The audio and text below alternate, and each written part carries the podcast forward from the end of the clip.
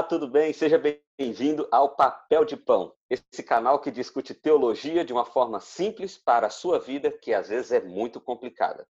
E hoje o nosso assunto é um assunto difícil, um assunto que mexeu com todo o nosso país, um assunto que mexe com os nossos corações e sempre dá polêmica. Aborto. Como que o cristão, como que nós devemos ver isso a partir do evangelho? Por isso eu estou aqui com os meus amigos Rafael Cobate, Jones Fernando e Wendel Nunes, o mais novo membro do Papel de Pão. Ele que pediu, ele que pagou para isso, depois de uma votação no Sinédrio, a gente acabou aceitando ele. Então ele está aqui com a gente, de vez em quando a gente vai ter ele, outras vezes não, mas ele agora faz parte da nossa equipe. Seja bem-vindo todo mundo. Boa tarde. Boa tarde. Boa tarde. Bom, é... primeiro só é, corrigindo a fala do Vinícius aí, tá? Vocês que estão me pagando um valor altíssimo para eu poder participar com vocês, eu mostro o extrato bancário comprovando o depósito que foi feito.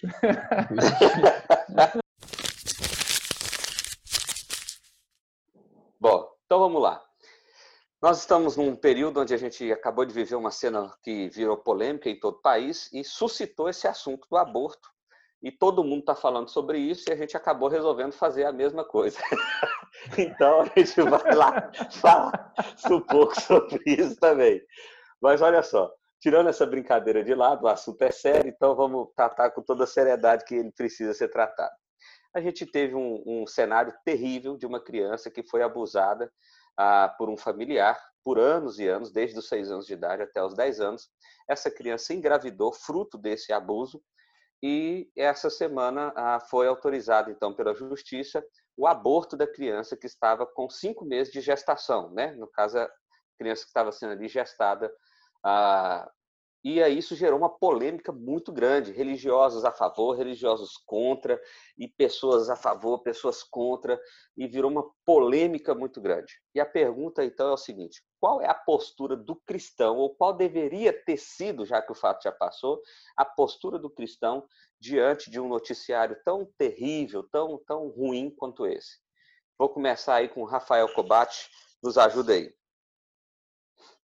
Olha, é, em relação a, essa situação, falando especificamente dessa, dessa situação e de tantas outras que nós acabamos é, sabendo da, da notícia após o ocorrido, após o fato, eu vou aqui seguir o que o pastor Marquito colocou muito bem, que essa hora não é hora de polemizar, não é hora de politizar, essa é hora de derramar as lágrimas, de estar em luto por essa situação. É, a falta de sensibilidade da nossa parte quando nós defendemos um lado, ela muitas vezes atropela a sensibilidade e a humanidade das pessoas é, e lutamos em prol de ideias e pessoas se tornam simplesmente a, a, alimento, se tornam simplesmente a, se tornam combustível para ideologias que, certas ou erradas, está, deveriam servir ao homem. Como o próprio Cristo diz, o sábado serve o homem, não o homem ao sábado. Então, neste caso, acho que a primeira postura, a primeira atitude nossa é ficar em silêncio em relação a, a situações assim e lamentar, chorar, se entristecer. Acho que essa é a primeira postura de um cristão. Na verdade, eu acho que a fala do Rafael é uma fala é, que contempla o meu pensamento a esse respeito. É, o próprio Rafael deixou claro que ele reproduziu a fala de alguém, a fala de um outro pastor, não é, Rafael? Sim. Quito? Isso. E, de fato, eu acho que é momento de, de, de choro.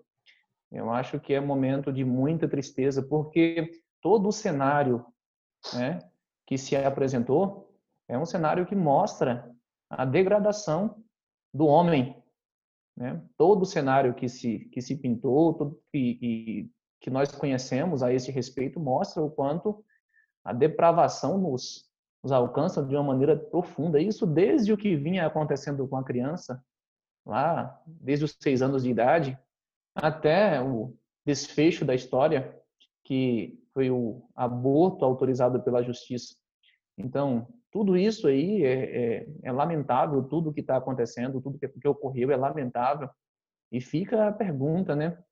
É, e agora, a partir de aqui, quais são as brechas que foram abertas para que coisas semelhantes passem e continuem né, a acontecer.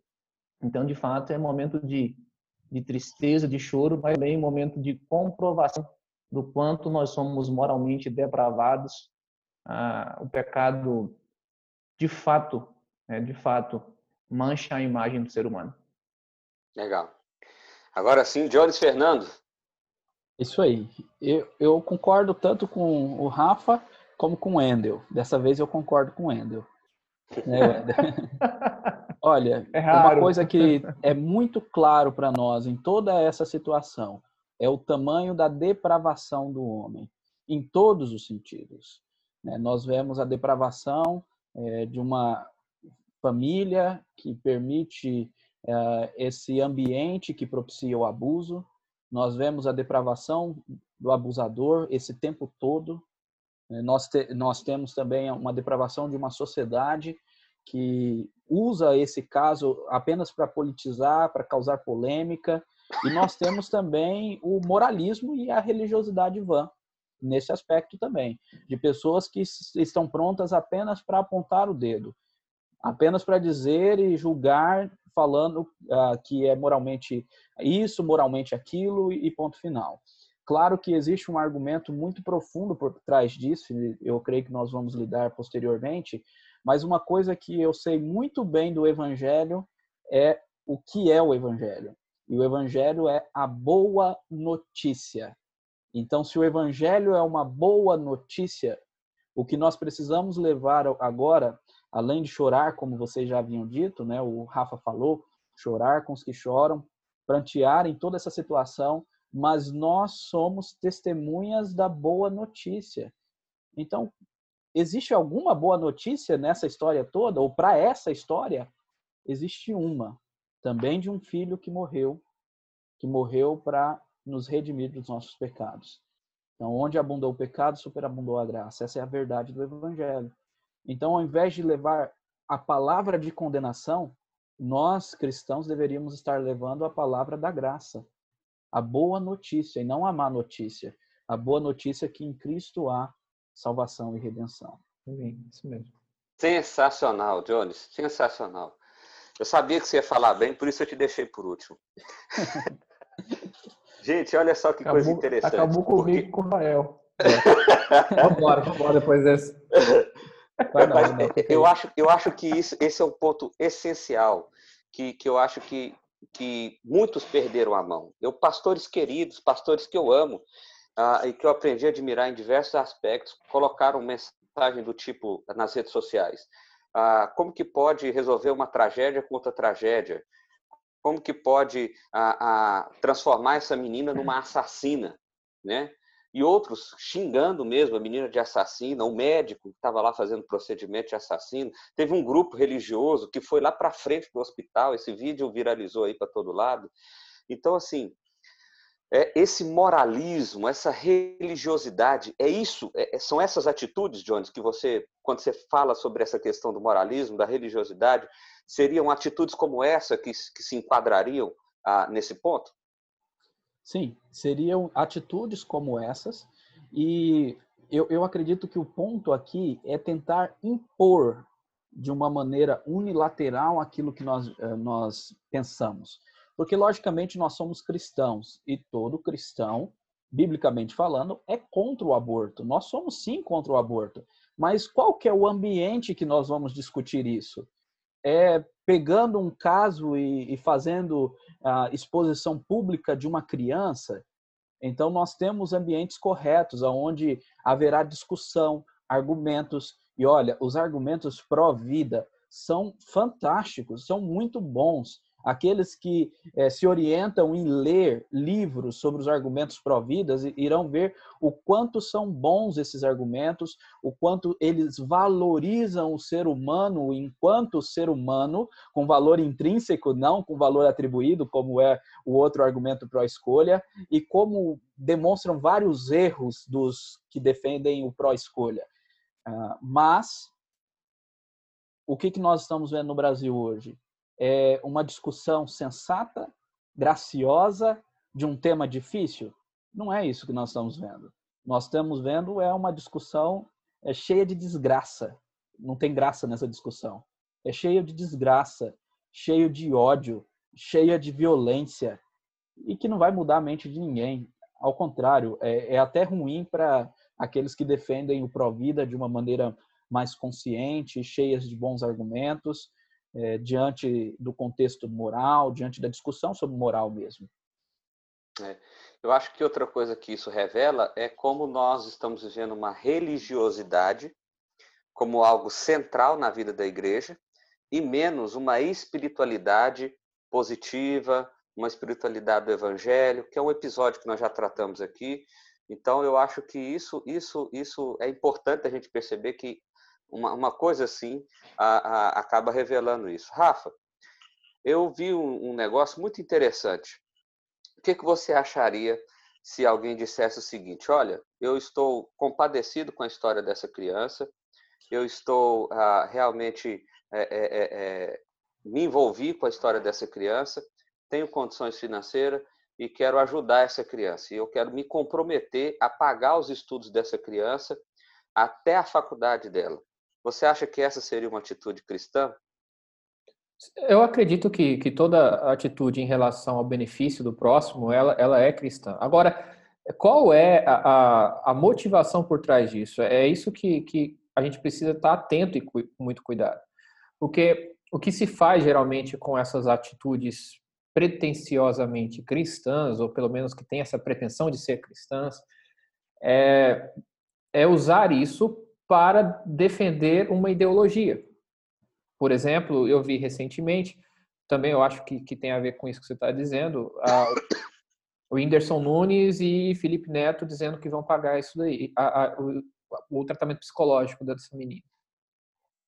Os caras estão é, fazendo. Na verdade, o Whindersson Nunes vai pagar o psicológico e o Felipe Neto é quem fez essa afirmação, que vai pagar a educação. educação. Beleza. Uhum. Se faz isso, uh, não na na, na tentativa de auxiliar a menina, mas para depois ele dizer o seguinte: olha, o caminho certo foi o aborto e ela está tendo todo o suporte necessário, porque é essa forma que nós temos que pensar. Nós temos que cuidar dessa menina, a criança era a pior escolha que poderia ter acontecido, e usa a menina como holofote político e ideológico. Esse, para mim, é o problema. Esse é o problema. Teve recentemente agora um outro caso de uma menina estuprada com sete anos de idade que agora pipocou de novo no jornal aqui em São Paulo. Ele vai ajudar essa menina também? É, qual é a, a, o critério dele para ajudar? É porque essa, na mídia, teve uma repercussão maior? Ele tem essa atitude diária, não estou aqui para julgar o Felipe Neto, mas só para observar que nós temos que tomar muito cuidado com aqueles que, que louvam nos cantos das praças e dizer, esses são santos, porque era assim que os fariseus faziam. Eles Legal. iam para o canto da praça, gritavam e mostravam e as pessoas admiravam. Caramba, esse é um cara que precisa ser seguido. E aí a ideologia dele se tornava a ideologia da massa, porque era por isso que ele cantava no canto da praça. Eu fiz essa provocação, Rafa, porque justamente é isso que eu ouvi algumas pessoas dizendo, ah, pegando esse post do Twitter do Felipe Neto, do, do Whindersson Nunes e fazendo afirmações como essa. Era isso que a igreja deveria fazer. Uhum. Era isso que a igreja deveria fazer. Mas a igreja faz a igreja isso. não deveria julgar. Essa que é a questão. E, exato, esse, esse é o ponto, né? Esse é o ponto. E aí avaliar a, a, a motivação do coração. Mais uma vez, nós não estamos julgando aqui se ele fez isso motivado por uma questão midiática ou se ele fez isso eh, motivado por uma questão do coração mesmo, compadecido. Mas nós estamos avaliando que existem essas duas possibilidades, e que se for por uma questão midiática, o Rafa muito bem explicou aí o que, que qual a consequência disso e como que a gente deve olhar isso. Né? Só para complementar, Vinícius, a, a, uma, a, a, questão midiática, o que aparece na mídia são os histéricos. Tá? Quem trabalha não aparece na mídia. Então você vai ver uma parte da igreja histérica, uma parte da igreja que não deveria ser ouvida, que aparece na mídia. Só porque a igreja sempre trabalhou, e aí eu falo uma igreja de uma forma geral, a igreja de Jesus Cristo, nas suas mais puras é, manifestações e nas suas menos puras manifestações, a igreja sempre trabalhou pela educação das crianças, pelo crescimento das crianças, pela proteção das crianças e pela família. Só que isso não é divulgado pela mídia. Na verdade, o que se divulga é só o que é ruim, que tem coisa ruim sim na igreja. Mas a igreja tem trabalhado verdade, né, né? o tempo todo. Fala. Pegando um gancho aqui no que eu falo, na verdade, é, a igreja ela nem recebe a atenção mídia quanto faz e nem a igreja faz questão de, troncar, de tocar a trombeta, né? Exatamente. Excelente. A mídia não tem atenção e também a igreja ela não faz questão de que a trombeta seja tocada para chamar a atenção de ninguém por estar tá fazendo alguma coisa. Acho Agora vamos lá. A fala de Rafael. Eu, eu quero ter uma Deixa... parte da fala do Rafa aí, ó. Manda ver, fala aí. É, é, é interessante isso, a questão da motivação. E eu quero assim denunciar de certa forma uma hipocrisia que nós temos em algumas alguns segmentos políticos e filosóficos porque nós sabemos que existe uma ala da política que é a favor a favor da imoralidade, a favor até da pedofilia, da pederastia, né, seguindo, inclusive, questões filosóficas, algo que já acontecia no mundo grego antigo, e de alta permissividade, né, e que pessoas que não estão nem aí, de fato, para isso que aconteceu com essa menina de 6 a 10 anos de idade, porque na verdade uh, eles advogam isso, que isso aconteça mesmo, e etc. E agora se levantam como preocupado com a vida da menina. Então existe uma, uma, uma hipocrisia aí. Nós vemos, ao contrário, a igreja, como o Rafa mencionou, e às vezes não nos holofortes, mas a igreja é preocupada sim com crianças. E com crianças em todos os sentidos. Crianças não nascidas, que são crianças também, a mesma coisa, o mesmo valor, e crianças já nascidas. Preocupado com toda essa sequência. Por isso que ah, é uma barbaridade isso. Uma criança de seis anos ser violentada por quatro, cinco anos, não sei. Isso é, isso é terrível e nós lutamos contra isso a nossa política, a nossa pregação, a nossa conversa, a nossa exortação é contra essas coisas. E da mesma forma contra a violência que se acontece com o feto. Né? Então, porque é a mesma coisa, no final das contas. Para nós não existe diferença. É um ser vida humano. Vida é vida, né? Vida é vida. Agora, uma pergunta que eu acho que de repente algum ouvinte gostaria de, de ter a resposta, e eu vou colocar o Wendel. É bem simples essa pergunta, Wendel, bem facinha mesmo. Hum. Você é o pastor dessa família. A avó, porque a mãe, a mãe e o pai, até onde a gente sabe, de acordo com a mídia lá, com as reportagens, não estava nem aí para essa criança. A responsável seria a avó. A avó chega para você com o coração aflito e pergunta para você o que fazer. E aí? Facinha, é né? Resposta? é, é evidentemente que a, minha orientação pastoral para uma situação sobre, é, sobre isto seria sempre a favor da vida. Tá? A minha orientação seria sempre a favor da vida. É, eu sei que existem aqueles, como já foi colocado aqui, que têm posição contrária à minha, alguns inclusive de origem evangélica que vai se posicionar contrário a esta posição. Vamos usar os diversos argumentos que é apenas uma criança de 10 anos sem nenhuma condição emocional, psicológica, né, para criar uma outra criança. É, e por isso argumentar a favor do aborto, mas eu, eu iria sempre argumentar a favor da vida e iria orientar essa família para que a vida ela, ela prevalecesse. É algo bem interessante a gente pensar sobre isso, Vinícius, porque é, a gente vamos falar sobre sobre a criança em específico que estava sendo usada. É, era um ser humano. Era um ser humano. Apesar de todo o abuso, de toda a pressão e sofrimento psicológico que a família está atravessando e que a própria mãe, que era uma outra criança, né, a, a, a que estava herando, estava atravessando um momento difícil, jamais a gente poderia falar contra a vida, porque o que estava no ventre dela era a vida. Nós sabemos que, não sabemos em que momento né, da geração dessa criança ela, ela recebeu uma alma que foi dada por Deus, nós somos, eu particularmente, passionista, não sei em que momento, mas em um momento ela recebeu essa alma e ela passou a ser um ser vivente, tá? Então, nós é, nos posicionamos de forma contrária é, a posturas agressivas que levam ao homicídio, Eu peço perdão se essa fala é agressiva, mas você interromper uma gestação, na minha concepção, é um ato de violência, é um homicídio. Certo? É um homicídio. E se é um homicídio, é uma prática pecaminosa. E se é uma prática pecaminosa, no meu entendimento, jamais um pastor poderia orientar uma família a interromper uma gestação em qualquer que seja as circunstâncias. O que deveria se pensar era, após o nascimento desta criança, quais eram os suportes que esta família iria, iria necessitar para que esses suportes é, pudessem ser reais, mas jamais a favor de, da interrupção da gestação.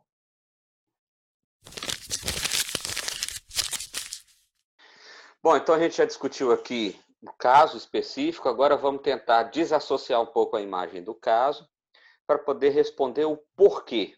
Né? Assim, então eu olho para o evangelho, agora olhando para o assunto aborto, vamos tentar desensibilizar né, essa, essa imagem ah, dessa criança tão sofrida, que acho que já, já é um consenso aqui entre nós, de que é, é, foi absolutamente terrível, abominável, e, e, e, e temos um, muita clareza isso, né? Como, como isso, todo, toda essa ação foi terrível do início ao fim, né?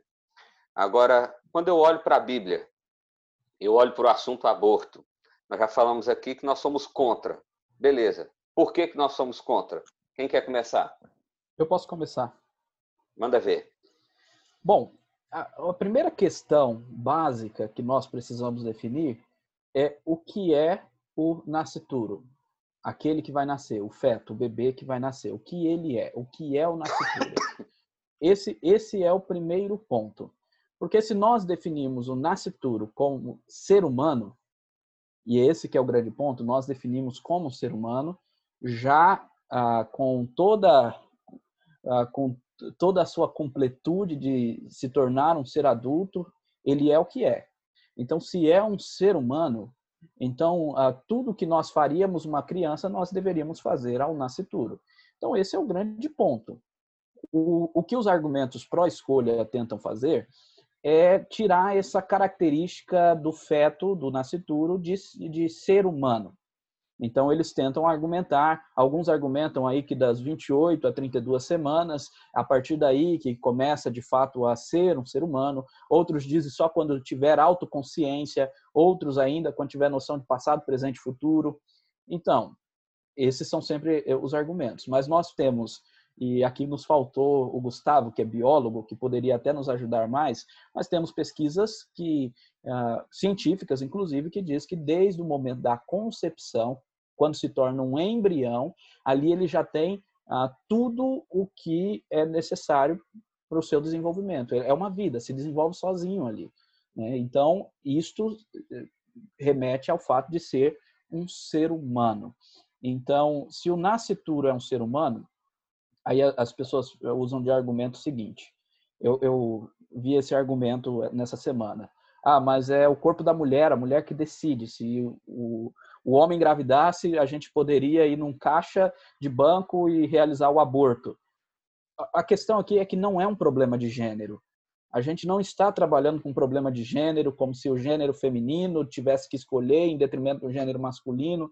Não é essa a questão. Isso é desfocar a questão. A questão é, é o seguinte: é uma vida. A gente tem responsabilidade moral com tudo que é vida e principalmente com as vidas humanas. Então, se é uma vida, e temos responsabilidade moral, e aí fala assim, ah, mas a decisão não é da menina, não é das familiares, vê se isso funcionaria da mesma forma se a criança fosse nascida. Imagina aí ah, se com alguém, eh, todos nós temos filhos pequenos, né? Se alguém de nós falássemos assim, ah, não, eu, eu acho que eu vou eliminar um filho meu. Aí alguém chegaria para você, ah, mas essa é uma decisão sua, é a, é a sua escolha. Alguém falaria isso? Certamente que não as pessoas falariam: o Estado tem que defender essa criança. Não é verdade? Totalmente. Por que, que uma criança nascida é mais importante do que um nascituro?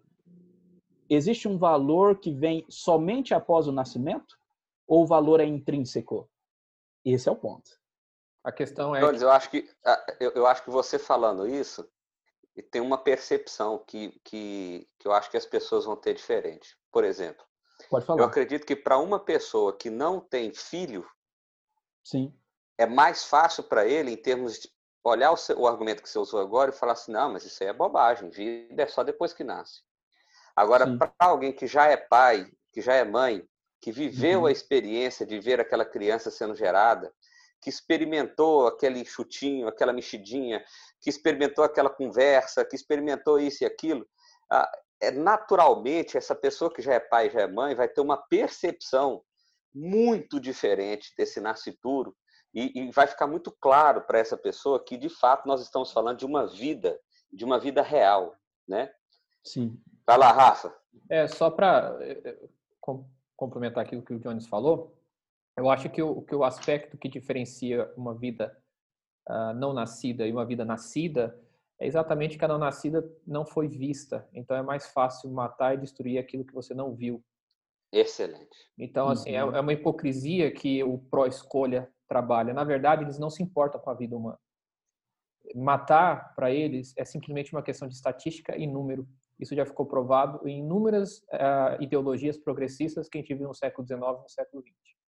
Isso foi provado também no mundo romano e no mundo grego, onde crianças eram tratadas simplesmente como parte do Estado e usadas para isso. E o aborto, basicamente, é um sistema de você fazer uma, uma seleção daqueles que são mais fortes. É, eu posso aqui usar vários exemplos na história. E certo teólogo disse uma vez que a moralidade de um povo se mede por como você trata as suas crianças. E Legal olha só então onde nós chegamos em relação à moralidade. Moralidade que vem por conta do cristianismo, por conta da moral judaico-cristã, da ética judaico-cristã que vem a partir das escrituras. E considera a criança como gente, como pessoa. Salmo 139 vai falar de que Deus teceu, ou me teceu, me costurou, né, antes mesmo de eu ter nascido. E a costura ali, o tecer, dá uma ideia muito interessante de cuidado de cada detalhe os cromossomos já estão ali definidos, né? É, já há carga genética, já há uma, uma, uma, uma herança de anos ali de família a família. Então há uma história, há uma, uma ligação à família de Adão, à família de Jesus Cristo naqueles que são cristãos. Então você simplesmente ignorar uma vida em relação, em detrimento da outra, basicamente você está demonstrando qual é o valor que você dá à vida. E a hipocrisia do pró-escolha é porque eu fechei os olhos para matar uma criança que eu não, que eu não me importo. É, então, é, é, desculpa ser mais duro em relação a isso, porque argumentos, na verdade, estão escondendo intenções. E, e, e escondendo, na verdade, é, qual é o valor que nós damos para a vida humana de uma forma geral. Sim. Excelente. E tem outro texto, né, Rafa, que mostra também isto, que é Jesus sendo louvado por João Batista quando ambos estavam no, no ventre das mães, né? Sim, perfeito. Isso é maravilhoso. Os dois se, se, se comunicando, inclusive, né? João Batista mexe na barriga de Isabel e fala: caramba, Jesus está aqui e eu estou sentindo Jesus. no ventre ele já era adorado, né? Por outra criança do ventre. Fantástico. É Maravilha. Fica isso. Eu, eu penso que a discussão a esse respeito aí Vinícius, ela é uma discussão que, que inclusive, é, está extremamente relacionada à pergunta que você me fez em relação à postura que eu teria se uma avó me perguntasse, pastor, o que a gente deve fazer? É, então, assim, a resposta que o, o, o Jones deu aí, ela, ela vai ao encontro daquilo que eu também tinha dito a respeito da vida, né?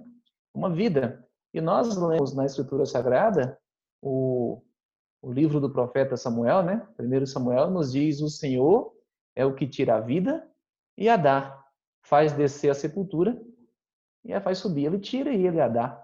Ele é o Senhor, tá? Então assim, o que o grande problema, Jones colocou isso aí com linguagem técnica perfeitamente, coisa que eu não sou capaz de fazer. É sim, bem mais. Mas o, o, o Jones colocou certo, certo, é, de forma de forma acertada. Tá? Assim, é, o grande problema é que não se não se percebe tá, esta criança que está sendo gerada aí como um ser vivo. E é. Esta é a questão. Ela é um ser vivo, como o Jones colocou, com todas as partes constituintes, ou as duas partes, né? Ela tem um corpo, ainda em formação, mas um corpo, e ela tem uma alma. Ela é um ser humano. Ela é um ser vivo. E a Escritura ensina que somente Deus pode tirar a vida que foi Ele próprio que deu.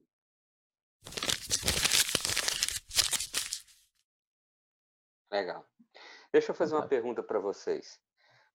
Jeremias 1, capítulo 5. Capítulo, capítulo, Jeremias capítulo 1, verso 4 e 5, diz assim: A palavra do Senhor veio a mim dizendo: Antes de formá-lo no ventre, eu o escolhi. Antes de você nascer, eu o separei e o designei profeta às nações. Esse é um versículo muito, muito famoso. A minha pergunta está é, tá aqui nessa ideia de formá-lo. Vocês entendem que o texto aqui está falando justamente desse período de nascituro?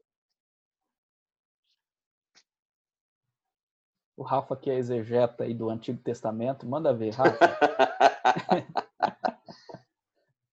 Formado basicamente é isso. A, a, a, gente vai ter a referência que eu disse lá em Salmo 139, é de tecer, de Deus com suas próprias mãos formar. A, a, a palavra que está lá no Salmo 139, eu não me lembro a palavra que está aí no, em Jeremias, mas uma referência próxima, né, vai falar de substância informe. Então, é, que Deus, Deus me teceu enquanto eu era substância informe. Então, da ideia de que a substância informe está sendo formada pela mão de Deus. Deus está tecendo isso, organizando. Vamos voltar ao caso da menina ali. Por que, que essa criança nasceu? Por que que... Porque primeiro teve um psicopata louco que estuprou essa criança, ou seja, ele praticou um pecado e esse pecado gerou consequência e essa consequência vai gerando outro, e o pecado outra e assim vai indo. Mas não só esse, essa consequência imediata de um pecado que eu pratico e, e ele de alguma forma gera uma consequência para mim aqui agora, mas nós também já estamos inseridos no mundo completamente uh, imergido no pecado e por isso, por consequência, nós experimentamos o pecado. Então nós temos esses dois níveis, assim, podemos dizer isso? Sim, sim. Nós temos Legal. o pecado, né, aí a gente fala no singular, né? Toda a humanidade, todos caíram, todos vivem Legal. a consequência desse pecado. E temos as nossas atitudes na circunstância. E, e, aí é interessante, porque a, a, uma coisa que as pessoas não têm noção, eu gosto muito de falar isso, a gente vive num mundo de causa e efeito. As pessoas não têm noção disso, que as minhas atitudes vão influenciar outros. Vamos pegar o exemplo lá de Brumadinho, esse exemplo é legal. É, por que, que aconteceu a tragédia em Brumadinho? Sem dúvida alguma, primeiro, por causa do pecado como um todo, porque uhum. se a uhum. humanidade não houvesse caído, estivesse em rebelião contra Deus, não existia morte, não existia ganância, não existia nada daquilo. Agora, Brumadinho também aconteceu por causa do pecado de pessoas particulares. Por causa do engenheiro que ah, deu lá o parecer que estava tudo bem só para ganhar mais dinheiro. Provavelmente uma corrupção, né? Que uma teve corrupção. Ali por causa uhum. do, do, dos camaradas lá e tal, da Vale, que querem ganhar Fizeram mais dinheiro. Fizeram mal feito e, tal. E, e, aí, os pecados desses caras influencia outros, causa e efeito. O meu pecado Legal. influencia outro. E se, se eu estou numa posição de destaque, aí sim, muito mais. Né? Se eu tenho uma Legal. liderança... Posso pegar um gancho aí, Jones? É, Pega o gancho, Rafa. Em relação ao aborto dessa menina, aqueles que defendem, por exemplo, o, o, a liberdade sexual, o fim do casamento, a, não defendem a família tradicional, eles estão cooperando para situações como essas que nós vimos de um cara estuprar uma menina de 6 anos até os 10 anos de idade. Porque é exatamente esse pecado que esse mal que há no mundo que está sendo propagado a partir daquilo que Deus estabeleceu como regra de funcionamento desse mundo.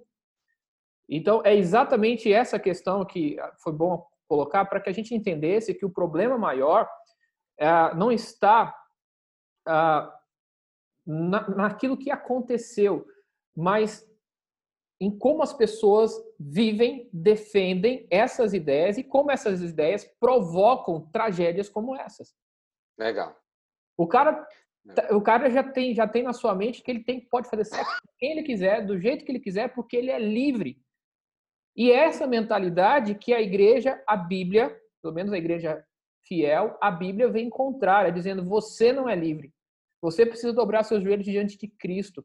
Porque se você não fizer isso, você vai ter uma consequência muito grave lá na frente. Toda vez que a gente fala que o salário do pecado é a morte, as pessoas não levam em consideração causa e consequência. O Jones colocou. Ô, Rafa, é, é, interessante isso, porque talvez um membro de igreja tá, esteja perguntando, mas tá bom, mas eu não sou culpado disso daí, porque eu nunca defendi o pró-escolha, nunca defendi a imoralidade, a pederastia, nada disso. Mas, por exemplo, quer ver uma, uma coisa que a gente, é que às vezes cristãos contribuem? existe uma alta porcentagem hoje de cristãos que acessam pornografia.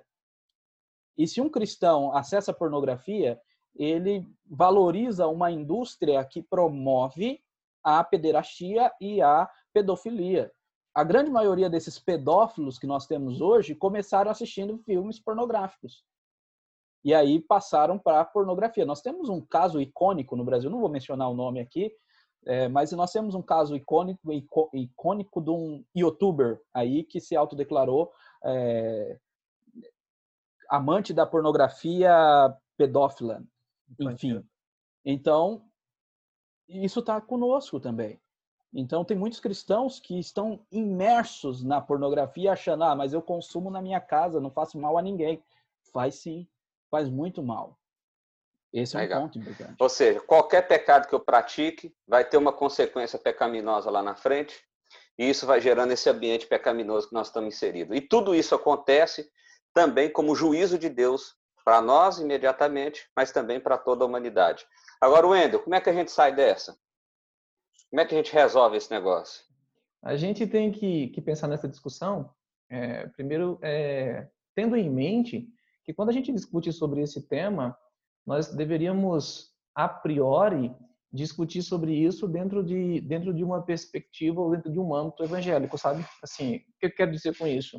É, eu penso que as pessoas que defendem é, tudo isso, tá? Tudo, toda a, a, essa prática do aborto, que defende essa liberdade sexual como, como tem sido defendida no Brasil, são pessoas que simplesmente, na sua grande maioria, ignoram a existência de Deus. O que é inadmissível, no meu entendimento, é encontrarmos pessoas dentro de igrejas ditas evangélicas, por isso a fala de Rafael anteriormente, igrejas fiéis, igrejas fiéis, porque existem igrejas fiéis e igrejas que são, infelizmente, infiéis. Então, nós deveríamos discutir isso dentro de um próprio âmbito evangélico, a fim de que essas coisas tornem-se claras para aqueles que professam a fé cristã. Tá? Eu acho que nos falta entendimento da palavra de Deus. E a única saída para questões como esta é uma compreensão exata da palavra de Deus. É uma compreensão Legal. correta da palavra de Deus. O que está faltando hoje dentro dentro da própria igreja evangélica, conhecimento da palavra de Deus. Pessoas que pegam textos bíblicos, distorcem o texto bíblico, têm uma compreensão completamente equivocada a respeito desse texto e depois acabam falando coisas que são é, inverdades, que são são falaciosas, tá? Então, assim, para mim, Vinícius, a única saída é, é um estudo consistente da palavra de Deus e uma compreensão correta daquilo que a palavra nos ensina a respeito de todos esses assuntos. Sensacional. Eu acho que a gente abordou bastante coisa aqui. Quem quer dar um recado final? Quem quer dar uma conclusão final para nós? Eu quero fazer uma conclusão é, falando tanto do caso da menina e também falando da confiança em relação a Deus. Primeiro, que nesse caso, ah, nós tínhamos dois lados muito histéricos. Tá? Um lado histérico de um lado que queria que a menina abortasse e outro lado muito histérico que estava defendendo o não aborto, que a menina não abortasse. O lado que estava defendendo o lado pró-escolha, né, como o Jones colocou, é, a, ele estava em busca de salvar uma vida só, que era a vida da menina, né?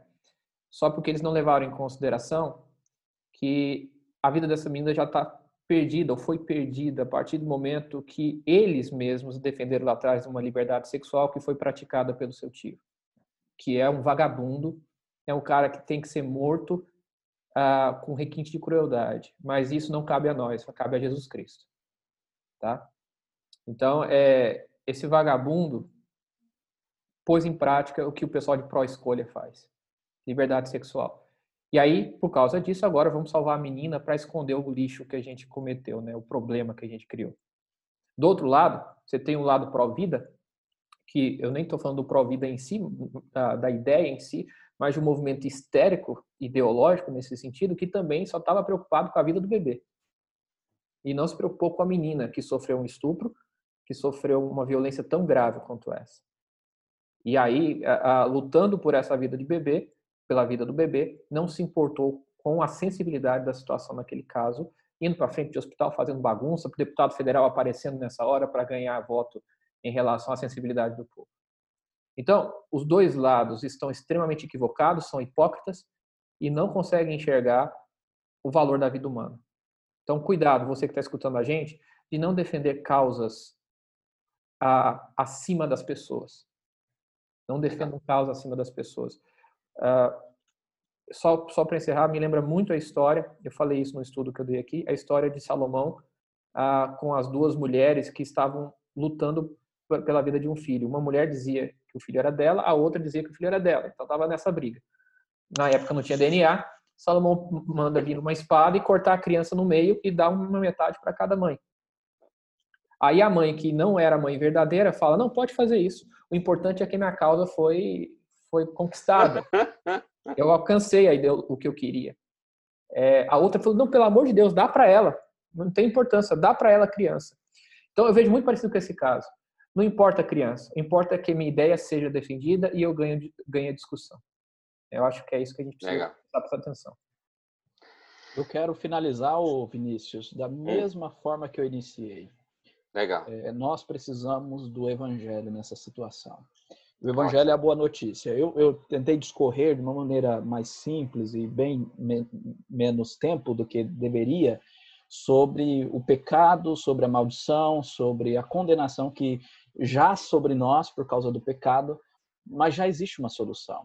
A boa notícia é que Jesus ele veio resolver o problema dessa maldição. Amém. Amém. E somente o Evangelho pode resolver a questão dessa, dessa criança é, de 10 anos, que vai ter sim traumas para a vida toda, e o, o Evangelho precisa superabundar na vida dela, sem dúvida alguma. E aqui o ponto é, quando Jesus ele falou sobre o amor ao próximo, ele contou uma parábola. Vocês lembram da parábola do bom samaritano? Aqueles que estão nos escutando conhecem também essa parábola, onde o religioso passou de largo, o escriba nem chegou perto, mas o samaritano, que era o rejeitado, o escória, o maldito, que, o maldito que não era cristão, que ou melhor, que não era de Deus, passou perto, cuidou daquele homem que estava ferido ali, levou ele para um lugar de cura, pagou a sua pensão para que essa pessoa fosse restaurada. Jesus, logicamente, nos esclareceu que quem amou o próximo nessa situação foi o bom samaritano. Então, devemos entender isso.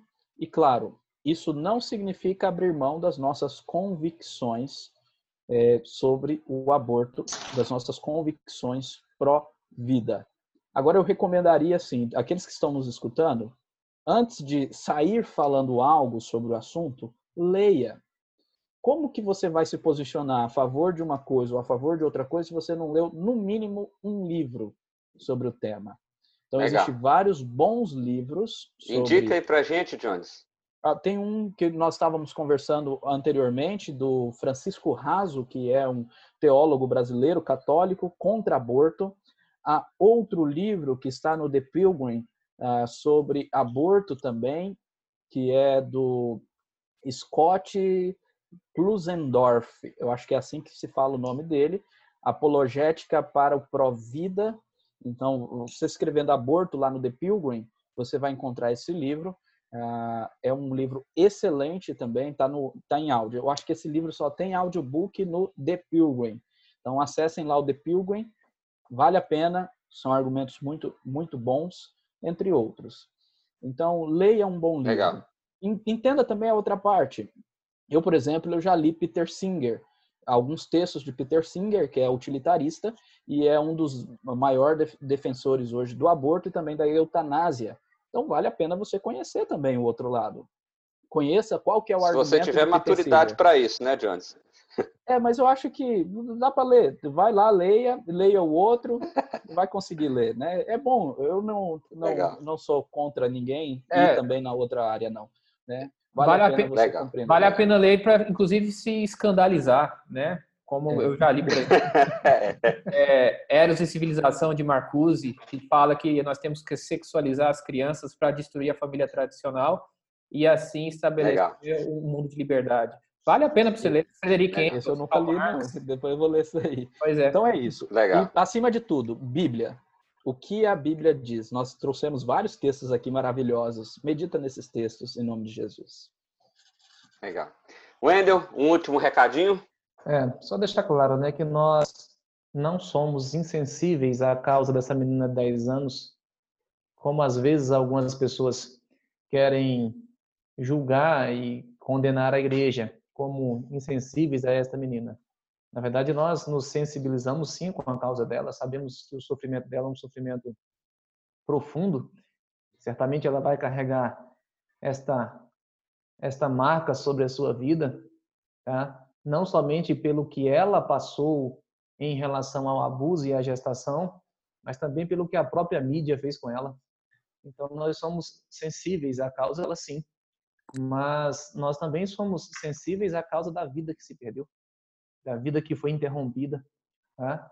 E então é, é preciso a gente deixar bem claro que a nossa posição não é uma posição de forma nenhuma que aponta o dedo que julga esta criança e a família dela. Somos sensíveis à, à causa deles.